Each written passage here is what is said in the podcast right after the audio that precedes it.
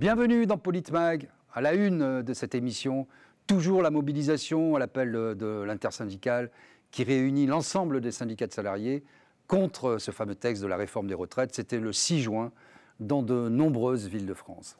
Alors que ce texte a été voté, qui n'a pas été euh, censuré par le Conseil euh, constitutionnel, notamment dans la mesure phare hein, qui repousse l'âge de départ euh, de 62 à 64 ans, les oppositions ne désarment pas, tandis que l'intersyndicale, elle, a peut-être vécu, suite aux déclarations de Laurent Berger, secrétaire général de la CLVT.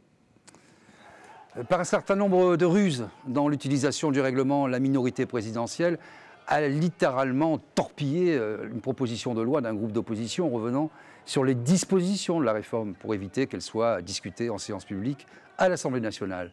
Le texte a finalement été retiré car vidé de euh, sa substance en commission. On écoute euh, la réaction de la Première ministre, Elisabeth Borne. Ce texte, vous le savez, Monsieur le Président, est anticonstitutionnel et personne n'est dupe de la manœuvre qui se joue. Et Monsieur le Président Gothard, vous appelez au respect du Parlement, au débat. Je vous, je vous renvoie à ces principes. Ce matin, la commission des affaires sociales de l'Assemblée nationale a voté et a supprimé l'article de la proposition de loi qui visait à abroger la réforme des retraites. C'est un vote clair et démocratique. Mais immédiatement après, la NUPES a répondu par l'obstruction avec le dépôt de 3000 sous-amendements pour empêcher un vote final en commission. La réalité, c'est que lorsque le résultat d'un vote déplaît à la NUPES, elle n'a qu'une réponse, l'obstruction.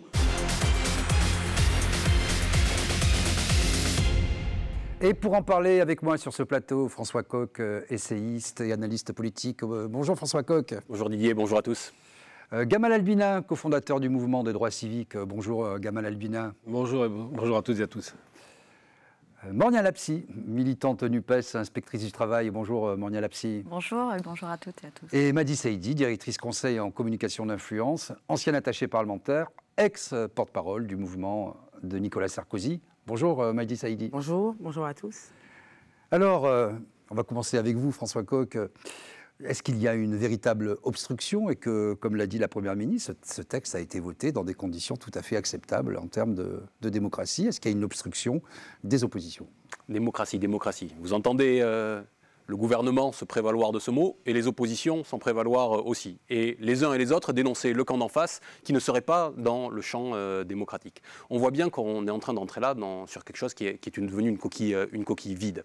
Ce que je veux dire, c'est que le texte sur la réforme euh, des retraites a été adopté et la motion de censure a été repoussée et même le texte qui visait à, contraindre le passage de l'âge de 62 à 64 ans a été repoussé. Mais il a été repoussé par des artifices. Et finalement, tout ce mouvement contre la réforme euh, des retraites, c'est livré dans un champ institutionnel où on voit que les biais qui sont ceux de la Constitution corsette complètement la souveraineté euh, populaire. Et donc, si aujourd'hui tout le monde peut se prévaloir de la démocratie, et en même temps, si tout le monde peut dénoncer le caractère non démocratique des pratiques des uns et des autres, c'est qu'à un moment donné, on ne parle pas de la même chose. Euh, le gouvernement et M. Macron ont raison, d'une certaine manière, de se prévaloir de la démocratie parce qu'ils respectent le jeu de la loi et de la Constitution. Ils peuvent se mettre derrière euh, ce paravent, de la même manière que les oppositions, quand elles disent qu'on ne respecte pas la souveraineté populaire et que les gens n'ont pas été consultés, ils ont raison. Mais c'est qu'ils ne parlent pas de la même démocratie. Les oppositions parlent de la souveraineté populaire, ce qui est notre héritage en France depuis euh, les Lumières et la Grande euh, Révolution française, quand le gouvernement et M. Macron ont une conception délégative de la souveraineté et de la démocratie. On voit donc bien qu'il y a un hiatus entre les uns et les autres et qui fait qu'on a aujourd'hui en France deux pays qui ne se parlent plus. Gamal Albina, je me tourne vers vous. Est-ce que ce n'est pas finalement le problème du légal et du légitime euh, auquel nous sommes confrontés et que tous les citoyens français euh, sont confrontés euh, dans cette séquence qui n'en finit pas de réforme des retraites? Bah, Tout à fait. D'abord, on ne peut pas dire qu'ils font de l'obstruction. Euh, quand l'opposition fait de l'opposition, elle est dans son rôle, il n'y a pas de problème. Elle a le droit de le faire puisqu'elle utilise les outils démocratiques. La question qui vient d'être évoquée, j'aime bien cette question de légitimité démocratique, c'est qu'il y a des instruments qui ont été mis en place par un homme, De Gaulle donc, dont le fameux 49.3 qui est antidémocratique. On a du mal à l'accepter. Il n'y a aucun pays démocratique dans le monde aujourd'hui qui a un instrument comme celui-ci qui bloque la décision du Parlement et du peuple. Et le 49.3 n'a pas été fait, c'est là où euh, le gouvernement a une dérive qu'on peut observer, il n'a pas été fait pour s'opposer au peuple. Parce que là, on l'a utilisé comme un instrument contre, contre la décision du peuple qui est opposé à 80% à cette réforme. Il a été fait pour s'opposer à la, à la chienlit parlementaire. Je reprends, reprends De Gaulle en expliquant que quand on n'arrive pas à une décision, à ce moment-là, la décision se fera par le haut. Mais c'est exceptionnel. Là, c'est utilisé comme une arme de destruction massive où systématiquement, on utilise les 49.3 pour faire passer des lois qui sont en plus impopulaires. Or, De Gaulle n'aurait jamais passé le 49.3 contre l'opposition de la population. Quand il y a la population qui n'est pas d'accord, il l'a consulté avec un référendum. Là, c'est pas ce qui se passe. On utilise le 49.3 contre l'opposition, contre la population et sans voie référendaire. Donc la question qui se pose, c'est est-ce que cette démocratie, euh, en termes mécaniques, s'oppose au principe démocratique qui est, euh, qui est un principe qui doit être partagé par la population? Eh bien oui, on utilise cette faille antidémocratique, et je dis qu'elle est antidémocratique, pour empêcher l'expression populaire et l'opposition. Et ils ont raison, les opposants, à cette réforme qui est passée par le haut et non pas par la démocratie. Madi Saïdi, vous qui êtes dans la tradition gaulliste, puisque vous étiez un soutien de Nicolas Sarkozy, alors même qu'une partie euh, des une large partie des LR soutient cette réforme, est-ce que la Constitution, selon vous, a été dévoyée euh, ou est-ce qu'on en a respecté, et respecté euh, à la fois la lettre et l'esprit? Ben, le problème, c'est qu'effectivement, ça peut paraître antidémocratique, sauf que c'est légal. Donc c'est encore cette opposition de la légitimité et de la légalité. Donc effectivement, c'est légal d'aller chercher un 49-3. Mais le problème se pose, ce qui se pose réellement, c'est le problème des conditions. Dans quelles conditions on le fait passer? Et là, effectivement, aux yeux de tous, le 49-3 est devenu une arme pour la majorité présidentielle pour tout simplement aller à l'encontre de, la volonté populaire. Et là, ça pose un vrai problème. Bon, il y a la psy, c'est votre avis aussi euh, Ça va contre la, contre les citoyens, contre la volonté populaire. Je rappelle euh, quand même que 94% des actifs sont toujours opposés à cette réforme et 75% des Français. Bah, euh, concrètement, oui, puisque c'est vécu euh, comme tel. Après, la réalité, c'est la, question qui, moi en tout cas, que je me pose, c'est c'est quoi la démocratie? Est-ce que la démocratie, c'est la Constitution, les lois et la Ve République? Parce que c'est aussi ça hein, qui se pose, qui se pose réellement. Et je, pense que pour ces 94% dont je fais partie, bah, c'est pas, pas tout à fait ça, en fait, la démocratie. Et du coup, en effet, la manière dont tu as abordé euh, le sujet, moi, me convient totalement. C'est-à-dire que selon les prismes et selon, euh, selon les camps, euh, évidemment que, d'une part, la démocratie, elle a été respectée pour le gouvernement, parce qu'il applique d'une manière formelle des textes, la Constitution notamment, et en même temps il utilise ce qui régit la Ve République de manière formelle. Mais j'ai envie de dire la question qu'on doit se poser, nous, c'est euh, cette fameuse constitution qui a été produite à un moment dans, une histoire qui n'était pas la même. Est-ce qu'elle a encore euh, lieu d'exister, en tout cas sous cette forme? Et est-ce que la Ve République aujourd'hui, en réalité, euh, elle doit perdurer? Non, je pense que la vraie crise, la vraie crise, c'est la crise politique. Le système politique tel qu'il existe aujourd'hui n'est plus en phase avec les attentes du peuple. Et en fait, il est là le gap, à mon avis en tout cas. Je vous propose qu'on écoute euh, les oppositions à l'Assemblée nationale qui dénoncent euh, des manœuvres euh, antidémocratiques et même des magouilles du camp présidentiel et de ses alliés républicains de circonstance. On va nous interdire de voter, on nous interdit de déposer des amendements, on interdit à la presse d'assister à nos débats. Euh, la salle est pleine et une vice-présidente d'ailleurs de l'Assemblée nationale a demandé pour des raisons de sécurité qu'on évacue la salle pour aller dans des salles plus larges. La présidente de la commission est en mode panique et passe son temps euh, à téléphoner à la présidente de l'Assemblée nationale. Euh, nous souhaitons vraiment que chacun reprenne ses esprits. Terreur de la minorité présidentielle, c'est qu'on en vienne au vote le 8 juin. C'est ça toute leur stratégie. Empêcher les représentants du peuple de se prononcer euh, sur ce texte. C'est quand même extraordinaire.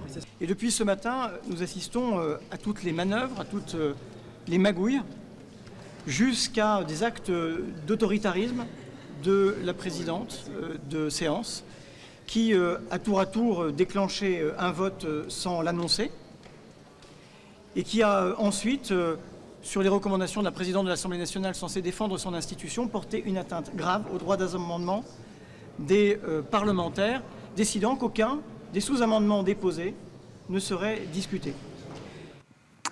François Coq, la minorité euh, présidentielle, comme tout le monde l'appelle aujourd'hui, parce qu'effectivement on n'a pas de majorité, elle a peur d'aller au vote, c'est ça? Elle a peur d'aller au vote, mais elle sait que tant qu'elle reste dans le champ institutionnel, elle est tranquille, d'une certaine manière, parce que la Constitution lui donne un panel d'artifices extrêmement importants qu'elle déploie à l'envie. On, parle, a parlé du 49.3, mais le 49.3 euh, faisait suite au 47.1 qui était une manière euh, d'organiser le débat. Là, on a parlé de, l'article 40 qui a permis de faire passer tout cela. Donc la majorité présidentielle minoritaire va toujours plus loin, et ça c'est l'un des propres de la démocratie minoritaire telle que nous la connaissons aujourd'hui, c'est d'aller piocher toujours plus profond dans la boîte à outils de la Ve République pour faire passer sa politique. Autrement dit, dans le champ institutionnel, malgré sa faiblesse, malgré sa dimension structurellement minoritaire, le camp de M. Macron est toujours euh, tranquille d'une certaine manière. Le problème, et on vient de l'entendre avec les extraits que vous venez de passer, c'est que les oppositions, et je dis bien toutes les oppositions, se situent elles aussi purement et strictement dans ce champ institutionnelle. Et en faisant cela, elle se lie les mains, elle s'incapacite, elle s'empêche de pouvoir euh, changer euh, les choses. Elles auraient eu les moyens de le changer. Si on se souvient bien comment a commencé ce mouvement, il a commencé au mois de janvier dernier, ça fait maintenant plus de, six mois que, que nous y sommes, par un débordement populaire.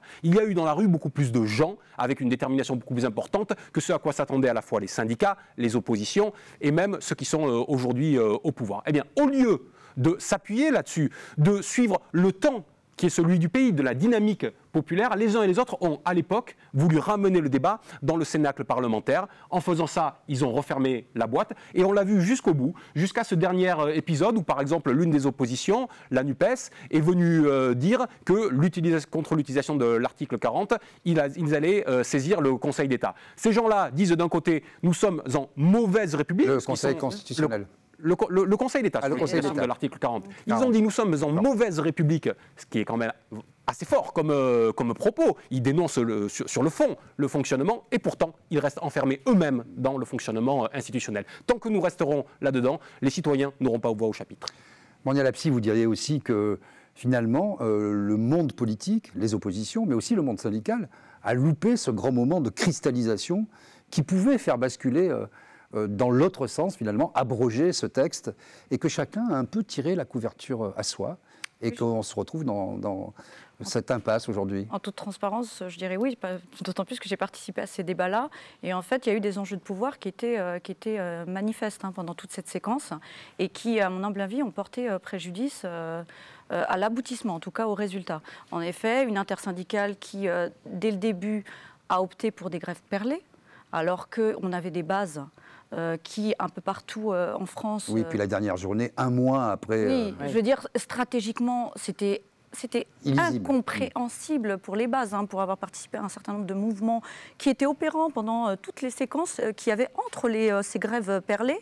Ça n'avait pas de sens. Donc on a, on a eu ça pour des raisons qui sont des raisons bureaucratiques, euh, des raisons euh, oui, mais si on fait, on bloque trop le pays, finalement, euh, c'est pas bon, on pourra pas discuter et on pourra pas exercer le rapport de force. Enfin bref, des choses qu'on connaît quand on est dans les organisations syndicales.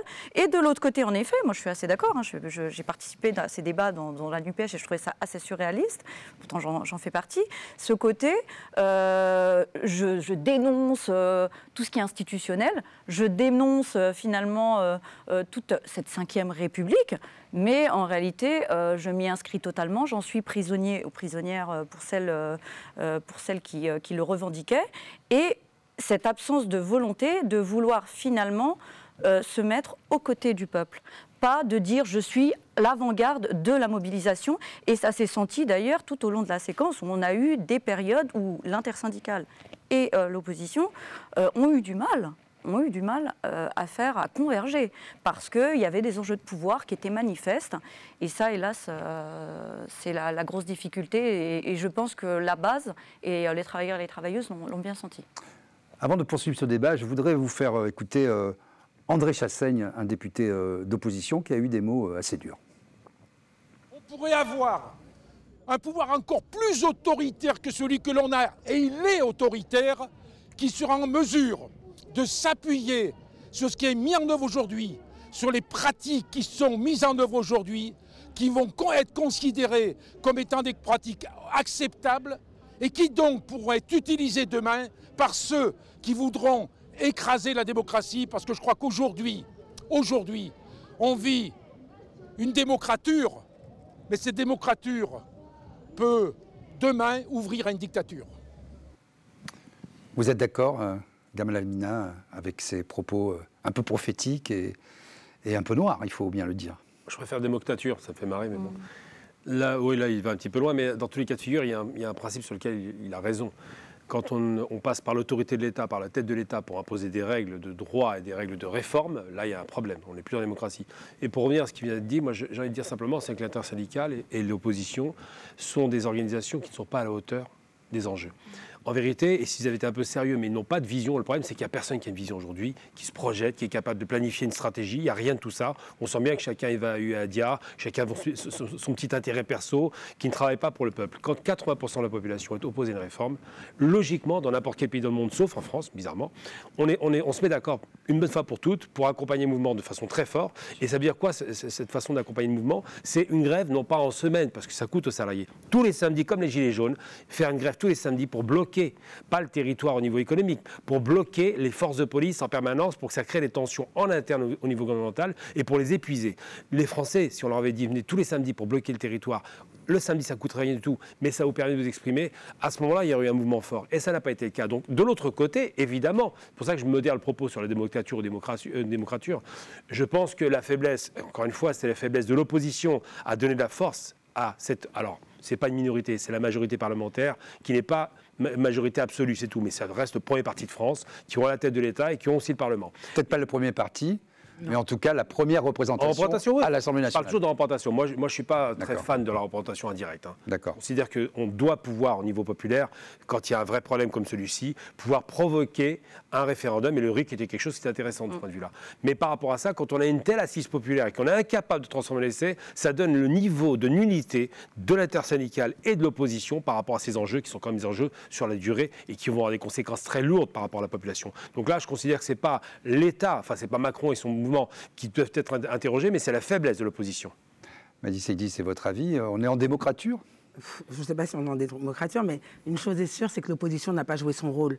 La vérité, c'est qu'il n'y a pas eu Les d'opposition, oppositions. Il y a eu des oppositions. Et le problème, c'est bien ça. À aucun moment, l'opposition, en tout cas ceux qui composent l'opposition, n'a été capable de parler d'une seule voix et de parler avec le mouvement syndical. Et c'est bien le problème. On avait les LR qui, un coup, euh, pensaient qu'il fallait être du côté de la majorité, parce que sait-on jamais, il peut peut-être avoir des places à prendre en cas, de, en cas de, de remaniement. Il y a une partie qui était pour, l'autre partie était contre.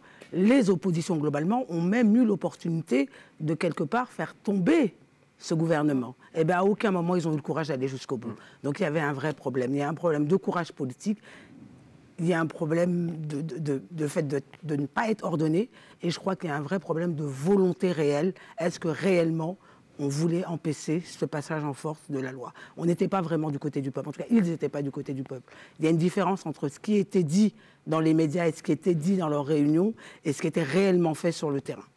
François Coq, c'est votre avis? Il y a eu un peu des guerres picrocolines, euh, notamment sur les histoires des motions de censure. Chacun faisait sa petite motion de censure, alors que nul ne pouvait sérieusement imaginer dans le pays que, par exemple, euh, le Rassemblement national pourrait gouverner ensuite euh, avec la NUPES. Mais chacun a fait son petit, euh, sa petite motion de son côté. Est-ce que ça n'a pas été finalement l'échec majeur de, de cette séquence?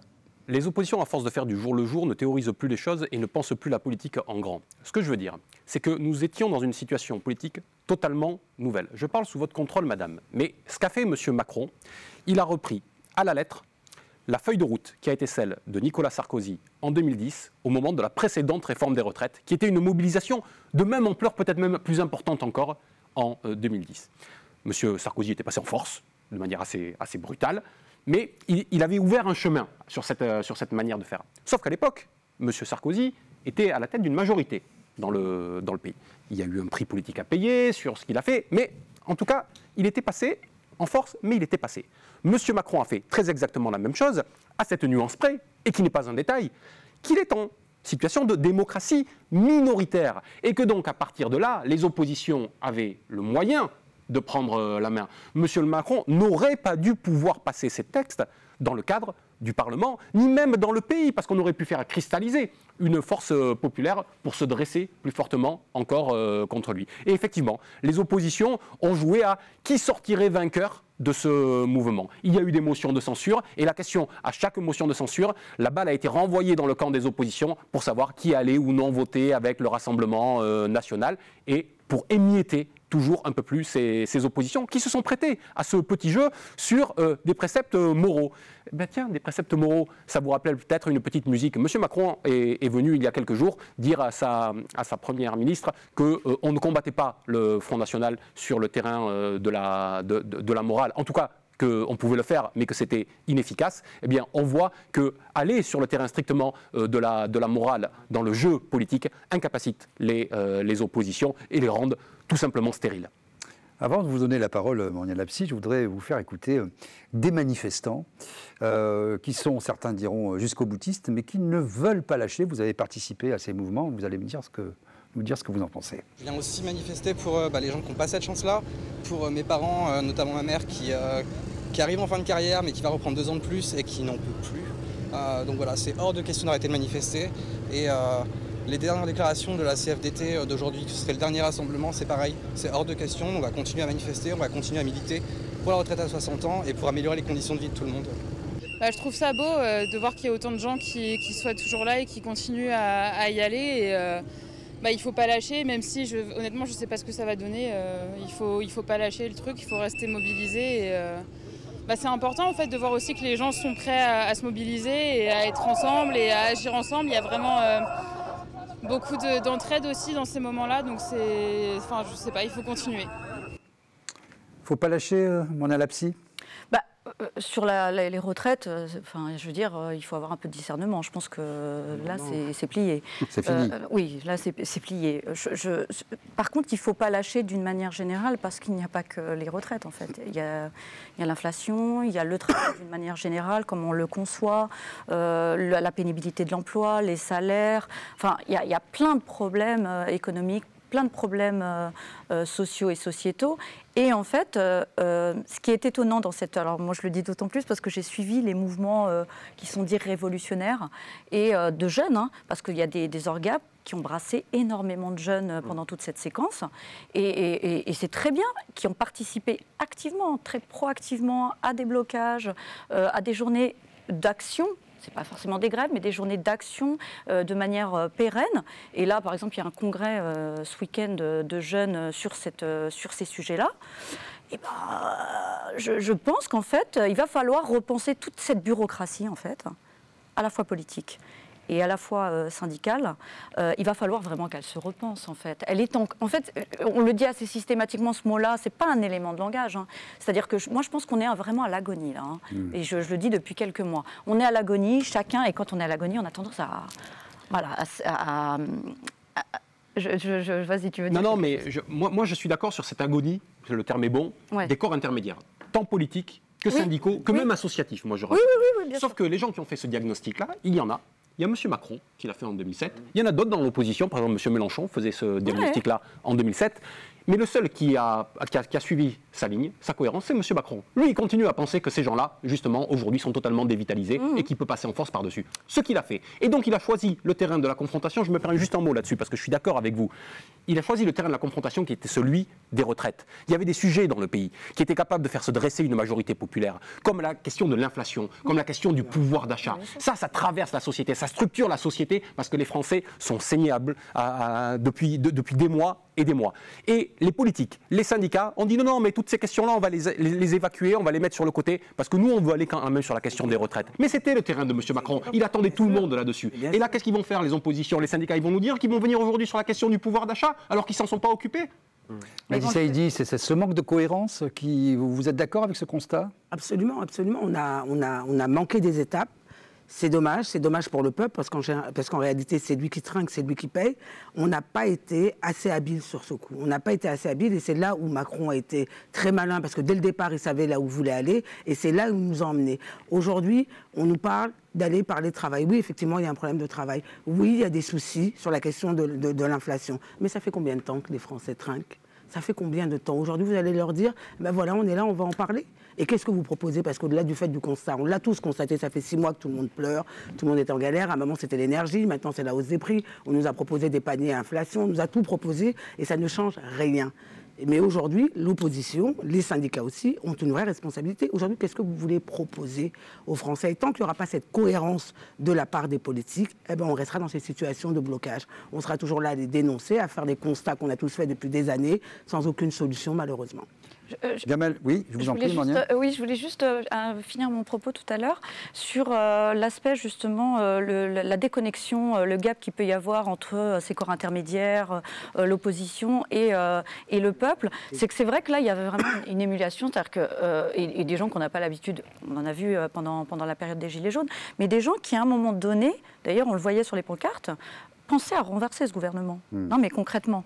Et en fait, c'est là que c'est intéressant, c'est qu'on les corps intermédiaires, qui ont été méprisés par euh, Macron euh, dès le début, qui ont été écrabouillés, ont servi à Macron d'une manière générale parce qu'il a identifié la faille. C'est-à-dire que ces corps intermédiaires, tout en critiquant tout ce système, ils savent très bien que ce système les nourrit, mais, mais clairement. Et, et ça s'est vu parce que, et particulièrement, moi, il y a un moment qui m'a que j'ai trouvé euh, qui caractérise bien euh, cette séquence, c'est quand dans les médias mainstream, on interrogeait ou les, euh, les, les, secrétaires des, des grandes organes syndicales, ou alors les, les, secrétaires, si je puis dire, en tout cas les patrons des organes politiques de l'opposition, on leur disait Mais est-ce que vous voulez renverser le gouvernement?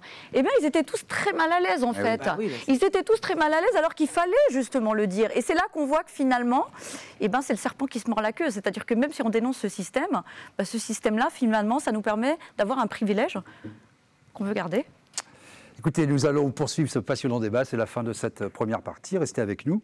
Nous nous retrouvons euh, dans quelques instants.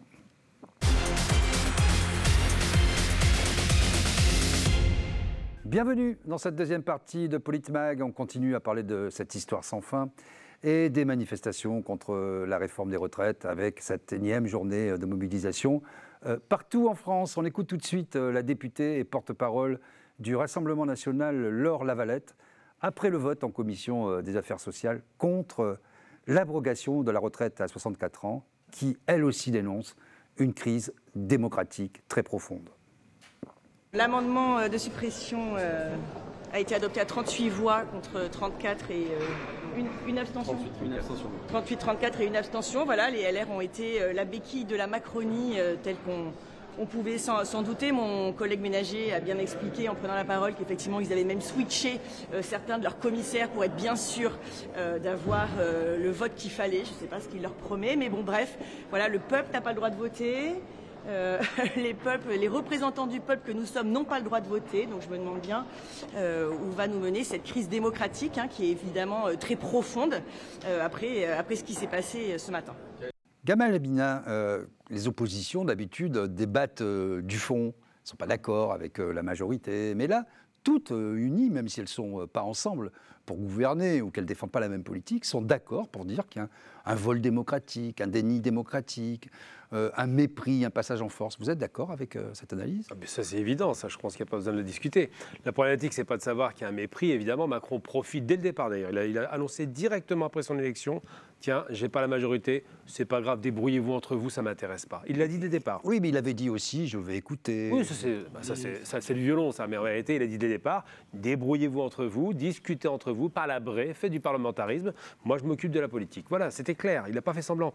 Dès qu'il a fait son discours, qui aurait dû être un discours à la suite de son échec quand même euh, par rapport à sa représentation parlementaire, on s'attendait à une ouverture. Le discours était creux, vide, et, la seule chose que j'ai retenue, c'est ça. C'est débrouillez-vous, ça ne m'intéresse plus. Donc la vérité, c'est qu'effectivement, je comprends qu'ils le prennent mal, mais en même temps, on a qui en face, en face de Macron? On a une bande de, gens qui composent pour des carrières personnelles, c'est vrai, il ne faut pas le perdre de vue, qui ont eu la chance d'avoir une population massivement opposée à, une réforme qu'ils auraient pu, ils auraient pu capitaliser, montrer qu'ils étaient de vrais démocrates, représentants du peuple. Bah, on voit bien que la représentation parlementaire ne vaut pas grand-chose, que la décision est prise par le haut et qu'effectivement, ils peuvent tourner en rond 10 ans en disant ah, c'est pas bien, ça marche pas, on nous empêche de voter. Et ils ont raison. Mais qu'est-ce qu'ils font pour s'opposer à ça? Vous êtes d'accord, Madi Saïdi? Ils ont défendu leur boutique les uns et les autres et pas du tout ce que vous disiez tout à l'heure, l'intérêt général. Ils n'ont pas défendu l'intérêt général et ça, c'est un vrai piège. Ils ne l'ont pas défendu. Et c'est ce qui va nous, c'est ce qui va nous amener vers, vers le mur, tout simplement. Et c'est très vrai, on le voit aujourd'hui. Les LR, aujourd'hui, en interne, déjà, ils ne s'entendent pas. Aujourd'hui, une partie des LR voudrait gouverner. D'ailleurs, ils ne s'en cachent plus. Hein. Il y en a qui le disent. Ils veulent un gouvernement d'union. Ils veulent qu'on travaille avec eux. Une partie des LR est dans ce cas-là. Peut-être l'extrême gauche et peut-être, en tout cas, euh, moins, euh, moins pire sur ces côtés-là. Alors elle défend effectivement ses ambitions personnelles, mais elle ne va pas jusqu'à euh, manger avec la Macronie. Et tant qu'on sera dans ce spectre politique où chacun va à la quête de ses ambitions personnelles, Et le chacun Front est en train National de regarder. Et le Front National Le Front National, en fait, s'il a la bonne place, si je peux dire ça comme ça, Ouais. il dit rien. Hum. Il est planqué. Il attend. Il dit rien, il attend, il attend que ça se passe. Et d'ailleurs, on le voit dans les faits, moins il parle et plus il monte. Donc il a compris qu'il ferait mieux de laisser les autres dans leur tambouille interne et lui reste dans son petit coin. Il ne dit rien. François Coq, je reprends l'expression euh, savoureuse de Mehdi Saïdi, euh, euh, manger avec la Macronie. Est-ce que pour manger avec la Macronie, il faut une longue fourchette? et Celle des oppositions est-elle un peu courte? En tout cas, il y en a qui ont de l'appétit. Ça, c'est une évidence. Vous pensez à M. Larcher Non, je pense, je pense à, à- à- à beaucoup de monde. Voilà, je crois que c'est peut-être ce qui est le, le- le- le plus partagé dans la classe politique euh, actuelle, malheureusement. Mais pour reprendre ce que disait Ga- Gamal Abina, euh, il y avait une possibilité à partir du moment où M. Macron a constaté qu'il était en démocratie minoritaire. C'était faire de la politique en recherchant du consensus. Voilà. Il n'a pas fait ce choix-là. Il a fait le choix de dire je suis assis sur la plus grosse minorité. Et en tant que plus grosse minorité, eh bien, j'assume de euh, diriger le pays au nom de celle-ci, de faire la politique d'un bloc qui est son bloc électoral au détriment, effectivement, de euh, l'ensemble de la population et au détriment donc de l'intérêt général qui, pour nous autres héritiers de, de- Rousseau, euh, est l'émanation de la volonté populaire et de la volonté générale. Donc M. Macron a fait ce choix-là, c'est-à-dire que c'est quelque chose qui est théorisé, qui est conscient, qui est pensé. Ce n'est pas un accident de l'histoire. Hmm. M. Macron a vu qu'il rentrait lui aussi dans la démocratie minoritaire, ce qui est le propre de quasiment tous les pays au sein de l'Union européenne. En 2018, la moitié des pays au sein de l'Union européenne étaient dirigés par des gouvernements qui étaient minoritaires au sein de leur propre Parlement, même quand ils étaient sous forme de coalition. Eh bien, M. Macron, lui, fait le choix de diriger de manière minoritaire. Mais ce qu'il faut voir, c'est quelles sont les issues. Aujourd'hui, nous sortons au niveau de l'Union européenne de cette séquence historique de la démocratie minoritaire. La plupart des pays qui y sont rentrés entre 2016 et 2019 en sortent progressivement. Et par où en sortent-ils? Ils en sortent globalement, soit par un gouvernement technocratique, voilà, où finalement euh, ce sont les émissaires coloniaux de, de- de Bruxelles qui prennent les, les manettes, soit par euh, une sortie par la droite avec des alliances avec l'extrême droite. Voilà. C'est ça aujourd'hui ce qui se dessine dans la plupart des pays euh, européens. Quelle sera l'issue euh, en France? Nul ne peut le dire, mais je partage avec vous l'idée que le Rassemblement national dans cette séquence ne s'est pas exprimé sur le fond. Je pense que la plupart des Français ne savent pas ce que pense, les- le, Rassemble- ce que pense le Rassemblement national de la réforme des retraites. Par contre, ils ont compris que le Rassemblement national s'était opposé d'un point de vue démocratique sur la manière dont étaient conduits, ou plutôt n'étaient pas conduits, les, euh, manière, mais pas le les- fond. les- les débats. La, la manière, mais pas le fond. ça voilà, et, mais c'est porté euh, à, leur, euh, à leur crédit. Donc, euh, bah, écoutez, dans la perspective de, de 2027, euh, nous verrons ce qu'il a- ce qu'il a- ce qu'il adviendra. Mais je crois que euh, le débat actuel et cette séquence des réformes- de la réforme des retraites va peser très lourd. Vous parliez, Mornia Lapsi, d'agonie, finalement, de tous ces corps intermédiaires, mais aussi d'une constitution, d'une république, la cinquième, euh, qui est obsolète, euh, selon vous. Euh, Est-ce que c'est pas ça la question? Est-ce que vous rejoignez François Coq sur l'analyse? Est-ce que vous êtes un peu moins fataliste? Est-ce que vous avez une piste, une lueur d'espoir pour sortir de ces échecs, en tout cas du côté des citoyens? Alors, euh, je fais de la politique moi aussi, donc euh, j'ai toujours une lueur d'espoir. Mais en tout cas, aujourd'hui, les conditions ne sont pas réunies vraisemblablement pour qu'on arrive à modifier euh, et à changer substantiellement ce système qui est, à mon sens, à l'agonie. Juste pour revenir à ce que vous disiez tout à l'heure sur les interventions des uns et des autres. Évidemment qu'ils ont raison de ne pas être contents en, termes- en- tant qu'opposition hein, de la manière dont ça s'est passé. Mais en même temps, euh, ce n'est pas pour les bonnes raisons. Et ça, je pense, c'est aussi, moi en tout cas, c'est aussi pour ça que je, m'explique en fait la montée du Front National. C'est-à-dire que quand les gens regardent leur télé, d'une manière générale, euh, quand les oppositions s'expriment, ils ont bien compris qu'il y avait beaucoup d'éléments de langage. Il y avait beaucoup de démagogie et il y avait beaucoup de postures égotiques. C'est-à-dire qu'à la fois, euh, on dénonce le fond, mais sur la fin, on, dé- on dénonçait quasiment plus le fond. hein. On dénonçait la manière dont on nous a coupé la parole, dont on nous a pas laissé parler, euh, etc. Et je le dis comme je le pense, euh, parce que moi j'ai fait partie de petites instances, c'est jamais agréable individuellement de faire partie d'une chambre d'enregistrement. Et en fait, ça s'est vraiment senti dans les interventions des uns et des autres. Et ça, les, les- Françaises et les Français ne sont pas dupes quand même. Et par ailleurs, ils ont aussi identifié ce dont on a parlé tout à l'heure. C'est-à-dire que clairement, euh, l'incapacité où l'absence de volonté de ces corps a galvanisé ce qui est en train de se passer euh, dans la population. Et du coup, euh, ça, Macron, par contre, l'avait bien identifié. Il avait bien identifié euh, ce dans quoi il s'engageait en termes de, majorité. Il avait bien identifié aussi une forme de médiocrité, clairement. Moi, je, moi, je le pense. Et par ailleurs, pour peut-être répondre, tous ces gens-là, mais d'une manière générale, l'opposition comprise, dont moi je fais partie, sont les marchepieds du RN. Parce que vous avez raison de dire que les gens, ils savent à peu près que ils ne savent pas exactement la position du RN sur euh, euh, l'âge de départ à la retraite, et encore que.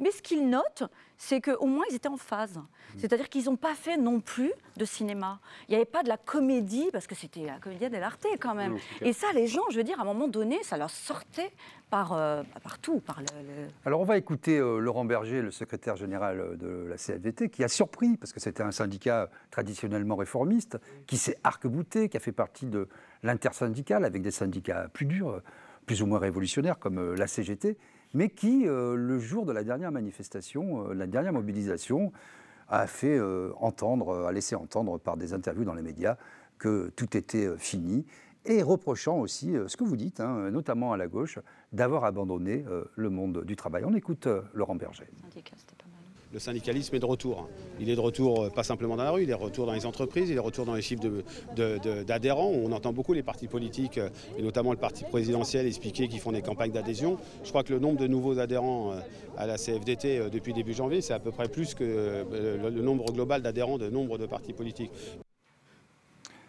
Gamal Abina, et si c'était ça au fond, la comptabilité des syndicats qui ont fait le plein, qui ont fait plus d'adhésion, par exemple, hmm. pour la CFDT que ces dix dernières années, euh, suite à cette mobilisation des retraites, on revient toujours, on tourne autour, toujours autour de cette question de la boutique.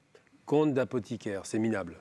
Hmm. C'est minable parce que quand on a 80% des Français et qu'on représente 8% des travailleurs, on est ridicule quand on dit qu'on a des gens qui, rentrent chez eux par réaction. En vérité, ils n'y vont pas par adhésion. C'est les comptes d'apothicaires qui sont minables parce que euh, Eurostat vient d'annoncer quand même, et c'est pas rien, que l'Europe rentre en récession. Il y a eu deux vagues de récession importantes en Europe. Été 73 après la crise euh, pétrolière. Pétrolière, absolument, à la suite de, la guerre euh, dans le Moyen-Orient. Et la seconde vague, 79 avec Roménie. Et aujourd'hui, on retombe dans une vague de, récession qui était annoncée. Il ne faut pas se raconter l'histoire. Le Covid a tapé très fort dans l'économie qui était fragile.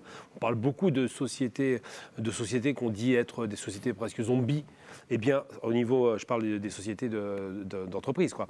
Et l'État est devenu une société zombie, surendetté, incapable de relancer la machine, incapable d'investir, incapable de croissance maintenant, puisqu'on est en récession, donc on recule.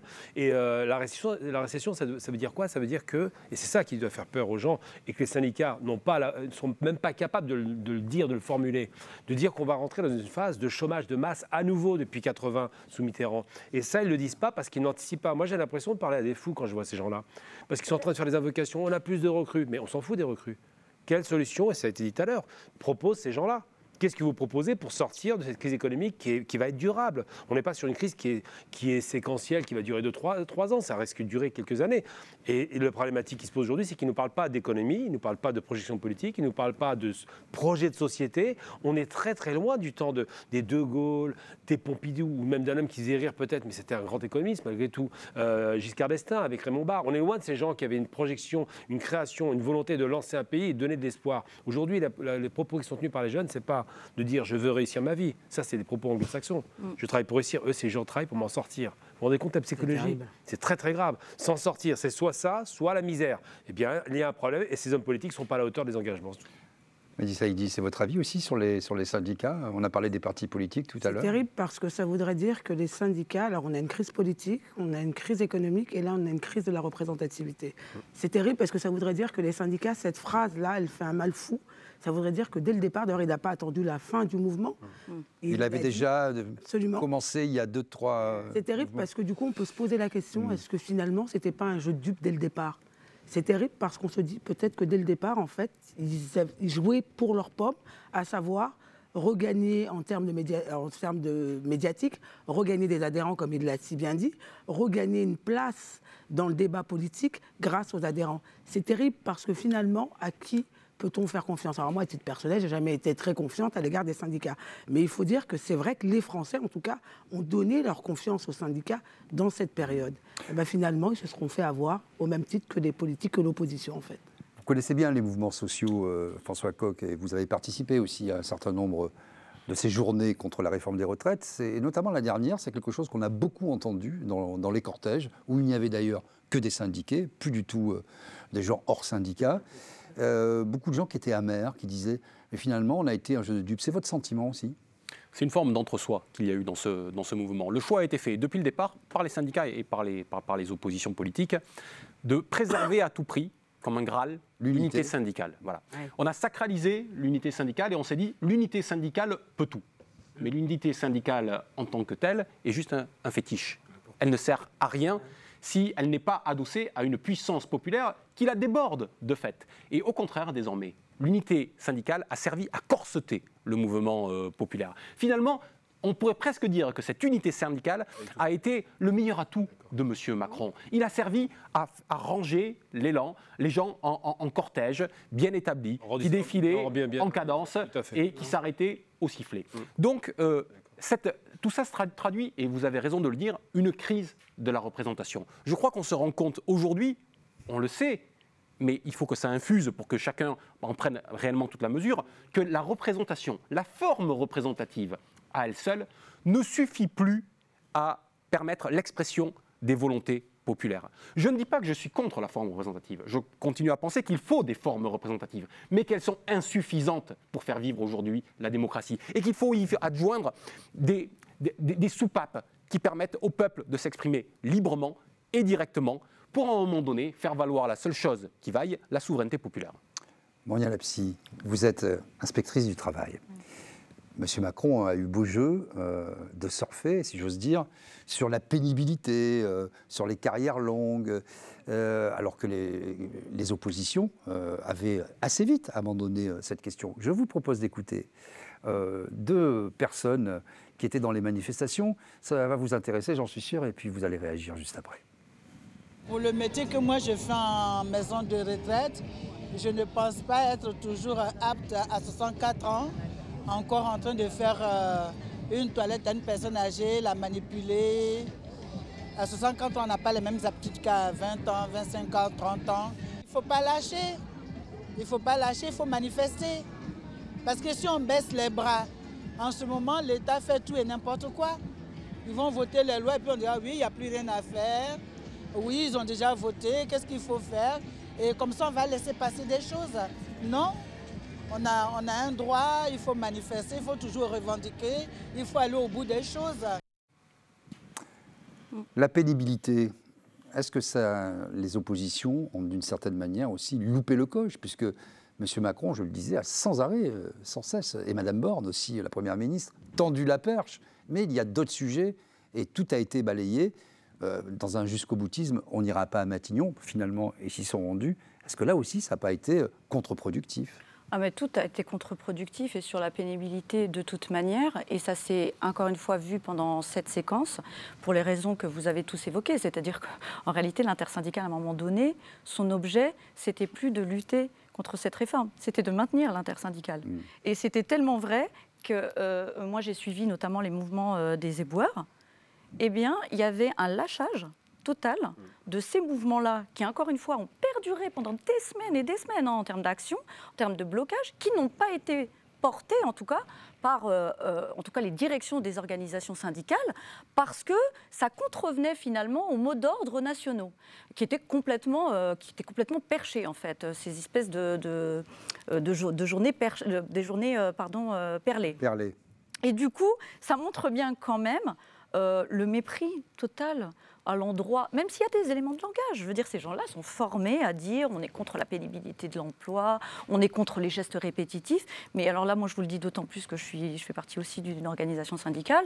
Sur ce qu'on a proposé sur le sujet, C'est pas grand-chose. c'est Wallo en fait. Hmm. La pénibilité, un- pour le coup, c'est un vrai sujet. L'exposition à tout risque professionnel que ce soit dans le monde du travail, c'est technique et ça nécessite un travail de fond qui n'est absolument pas fait dans les organisations syndicales. C'est votre avis, euh, Oui, tout à fait. Il ne parle pas des vrais sujets. Euh, Bon, Macron joue la carte de la pénibilité, mais il n'a rien proposé. Oui, c'est honnête. hein. S'il avait fait une liste de, de métiers dans lesquels la, la réforme ne s'applique pas, on l'aurait compris. Il ne l'a pas faite. Ensuite et Ouais, surtout. il, il fait de la politique. Oui. Il fait la politique. Il fait, il fait- Le problème de Macron, c'est que c'est un comptable, un vrai comptable, c'est un vrai gestionnaire, formé dans les banques, donc il fonctionne comme tout. Je ne sais pas si vous avez connu les étudiants d'école de commerce, hein, c'est binaire. hein. Ça rentre, ça sort, débit crédit, il faut que ce soit équilibré. C'est comme ça que ça fonctionne. Et le, 3 000 l'impact- milliards de dettes quand même. Oui, mais enfin, non, ça, c'est, c'est- faut être honnête avec lui. on peut ne pas l'aimer.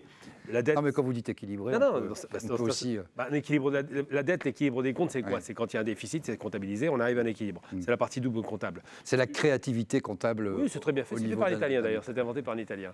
Mais pour parler de la partie double, donc de grands, de grands créatifs. Mais ce que je veux dire, c'est que quand il- on ne peut pas lui imputer cette, cette dette abyssale, parce que quand- quand il est arrivé, il a tout fait pour lutter contre la dette en réduisant au maximum le train de vie de l'État.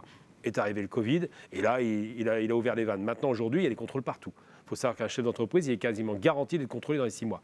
Pourquoi? Parce qu'ils veulent renflouer les comptes de l'État. Mais moi, ce que je dis sur la question de la pénibilité, c'est que, et j'ai connu mon père faisait du bâtiment, d'accord? On sait ce que c'est que c'est les métiers où, si vous avez une retraite qui dure un ou deux ans, c'est un miracle. En général, on meurt avant 65 ans. C'est une réalité, je pense que je n'ai pas besoin d'expliquer.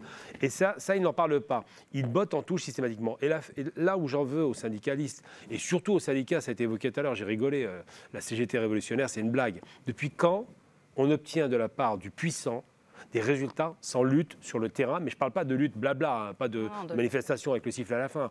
Une lutte où malheureusement il y a des débordements. Depuis quand on a obtenu les congés payés dans les années 30 sans qu'il y ait des, affrontements? Aujourd'hui, la question qui se pose, c'est le gouvernement est très habile dans, dans cette façon de- d'exprimer les choses. Il dit attention, manifestez, mais restez tranquille. Ça ne déborde pas. Si ça déborde, c'est les casseurs. Faites la grève, mais n'embêtez personne. non, mettez personne, cassez pas les vitrines, ne cassez pas les pieds. Les black box, c'est des méchants, attention, ils vont casser les manifestations. Mais c'est pas vrai.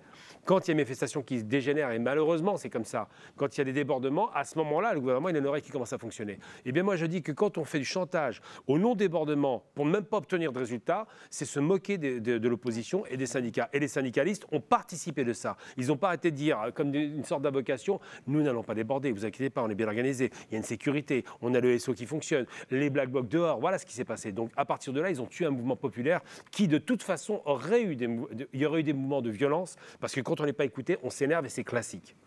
Pour conclure euh, cette émission, euh, tout de suite, euh, Politmag, l'actu.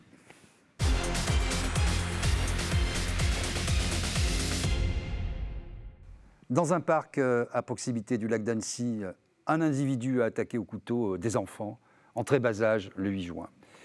Quatre enfants euh, et deux adultes ont été blessés. L'homme a rapidement été interpellé par les policiers. Il s'agit d'un Syrien qui a le statut de réfugié en Europe via la Suède et qui s'est déclaré chrétien euh, de Syrie. Selon euh, la procureure, les motivations de l'assaillant restent à déterminer, mais l'enquête ne révèle pour l'heure aucun mobile terroriste apparent. On écoute la procureure d'Annecy, euh, Lynn Bonnet-Matisse. Une enquête est actuellement en cours euh, des chefs de tentative d'assassinat euh, qui a été confiée à la direction centrale de la police judiciaire. Le mis en cause est actuellement en garde à vue dans les locaux du commissariat de police d'Annecy. Le mobile reste à déterminer. Des premiers éléments de l'enquête, et je vous dis vraiment sous toute réserve, puisqu'on est sur euh, des faits qui se sont commis il y a à peine 4 heures, il n'y a aucun mobile terroriste apparent. Euh, il y a une évaluation qui est en cours, euh, comme euh, c'est l'usage en ce type de procédure par le parquet national antiterroriste. Mais en l'état, euh, on n'a pas d'éléments qui nous pourraient nous laisser entendre euh, qu'il y ait une motivation terroriste. Euh, L'enquête, elle porte donc sur une tentative d'assassinat. Nous avons six victimes, quatre mineurs et deux adultes. Les quatre mineurs sont tous les quatre en état d'urgence absolue. Ils ont été transférés dans divers, établissements euh, hospitaliers du ressort et en Suisse. Ils ont tous été victimes de, de blessures à l'arme blanche. Je précise qu'à l'heure où nous enregistrons cette émission, euh, nous sommes toujours en présence de quatre personnes en urgence absolue et que, évidemment, ce bilan euh, déjà lourd peut euh, malheureusement euh, évoluer. François Coq, euh, qu'est-ce que ça vous inspire, euh, cette affaire? Un drame terrible qui nous touche dans notre rapport à l'humanité. Parce qu'il y a un côté inconcevable à ce qu'une personne puisse venir s'attaquer comme ça à des gamins entre, qui ont entre 22 et 36 mois, qui ont moins de 3 ans, venir les, les poignarder comme ça. Et on, on ne peut pas établir une forme de raison là-dedans. On ne peut pas trouver quelque cohérence que ce soit. Donc ça nous perturbe dans notre humanité. On ne comprend pas qu'un être humain puisse faire ça. Et puis à côté de ça, ça nous interroge politiquement quand même.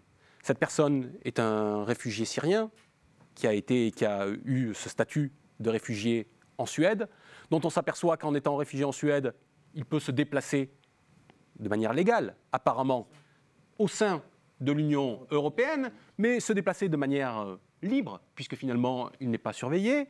Il peut rester plusieurs mois dans un autre pays comme la France, dont on découvre qu'il est euh, SDF sans domicile fixe, mais euh, qu'il ne donc livré à aucune surveillance que ce soit, ça pose quand même la question de savoir comment on fait à un moment donné dans notre pays pour savoir qui est présent sur notre territoire, comment on rentre, quel est l'état des personnes qui rentrent sur notre territoire. On a besoin de savoir. Pour les gens qui euh, sont euh, nés euh, en France. Pour la plupart de ceux qui sont arrivés en France, on a une structure qui permet de s'assurer que les gens vont bien et quand ils ne vont pas forcément bien, d'aider à les prendre en charge. C'est l'école républicaine. C'est l'école républicaine qui fait ce travail-là avec les différentes structures ad hoc.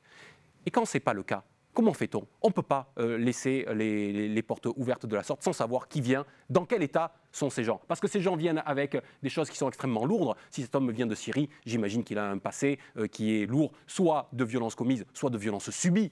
Et donc on peut penser qu'il y a une forme d'instabilité, quelle qu'elle soit. Et donc on devrait pouvoir avoir euh, un suivi. Et bien cet homme-là est dans la nature, dans notre pays, jusqu'au jour où il arrive un drame terrible comme celui-ci. Madi Saïdi, très vite, euh, vous allez avoir le mot de la fin. Oui, Est-ce que c'est aussi la, la question euh, du droit d'asile, des réfugiés? Je rappelle qu'il y en a 140 000 qui débarquent chaque année en France. Est-ce que c'est trop? Est-ce qu'il faut revoir toutes ces règles? Je ne sais pas si c'est trop, mais il y a un vrai problème, c'est euh, comment on laisse rentrer ces gens-là, comment est-ce qu'on leur, permet de s'intégrer, ces intégrations idéales sur dans ce pays, comment est-ce qu'on fait en termes de sécurité? D'ailleurs, il paraît que ce monsieur rôdait déjà, depuis quelques jours, il était là, il errait. Donc il y a un vrai problème, oui, il y a un vrai problème sur la question de l'immigration. On rappelle qu'il était marié en Suède, qu'il est séparé, qu'il a un enfant qu'il a un enfant Oui. et qu'il est rentré de façon tout à fait légale. De façon légale, mais cela n'empêche pas. Et qu'on lui a refusé en France, parce que pour, on ne va pas rentrer dans les détails techniques, euh, une demande euh, d'asile euh, et de statut euh, spécial, parce qu'il était déjà accueilli euh, par la Suède pour faire ça. Oui, d'ailleurs, on devrait. D'ailleurs, ce serait bien de savoir pourquoi et sur quel fondement on on lui aurait refusé ce qui aurait été accepté en Suède et qui lui permette finalement de se balader librement dans toute l'Europe. Ça pose une vraie question, la question de l'immigration, qu'elle soit légale, qu'elle soit illégale, et celle des réfugiés. Qu'est-ce qu'on fait quand on les accepte chez nous? Comment on leur permet de s'intégrer Comment on leur permet de vivre avec nous en toute sécurité Parce qu'effectivement, je partage tout à fait le fait que c'est des gens qui peuvent avoir vécu des choses difficiles, qui ont besoin d'être suivis, qui ont besoin d'être accompagnés. On ne peut pas laisser comme ça les gens dans la nature. Et malheureusement, ça sera je voudrais pas dire ça, ça sera certainement pas le dernier. Et à chaque fois, on s'offusque, à chaque fois, on est tous là, euh, touchés, choqués, et ça repart comme à l'an 40. Comme, comme- Mais rien ne change. En tout cas, c'est la fin de Politmag. Euh, Merci pour votre fidélité. On se retrouve euh, très bientôt.